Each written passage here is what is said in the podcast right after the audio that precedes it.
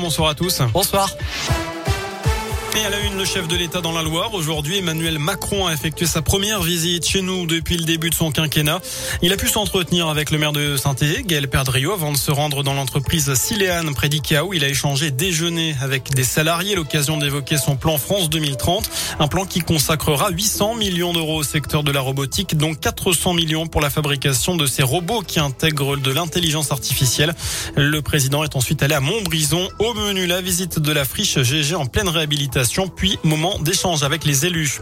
Un mot de ces chantiers sur la RN 88 avec une circulation interrompue de nuit à saint justement en direction de la Haute-Loire à partir de ce soir et jusqu'à vendredi matin. Fermeture aussi à Firmini en direction de saint entre ce soir et vendredi matin. Chaque fois, ce sera entre 21h et 6h. Et circulation interrompue également en direction du Puy demain et mercredi soir. Des perturbations aussi sur les rails. Aucun train ne circule entre Lyon et Saint-Etienne de 10h15 à 15h30 pour cause de travaux. Et ça va être comme ça tous les jours jusqu'au 5 novembre des autocars sont mis à disposition. À moins de six mois du premier tour d'élection présidentielle, l'hypothèse d'une candidature unique à gauche bat de l'aile. Anne Hidalgo a exclu tout à l'heure tout ralliement à l'écologiste Yannick Jadot. La candidate socialiste dit refuser de le faire dans ces conditions-là. Elle dit vouloir porter sa voix tout en ajoutant que la République avait aussi un visage féminin.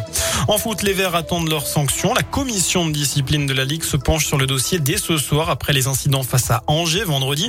Le coup d'envoi a été retardé d'une heure après des jets de fumigène et l'intrusion de supporters sur la pelouse. Enfin, les fans de Friends le connaissaient sous le nom de Gunter. L'acteur James Michael Tyler euh, est décédé hier à l'âge de 59 ans des suites d'un cancer.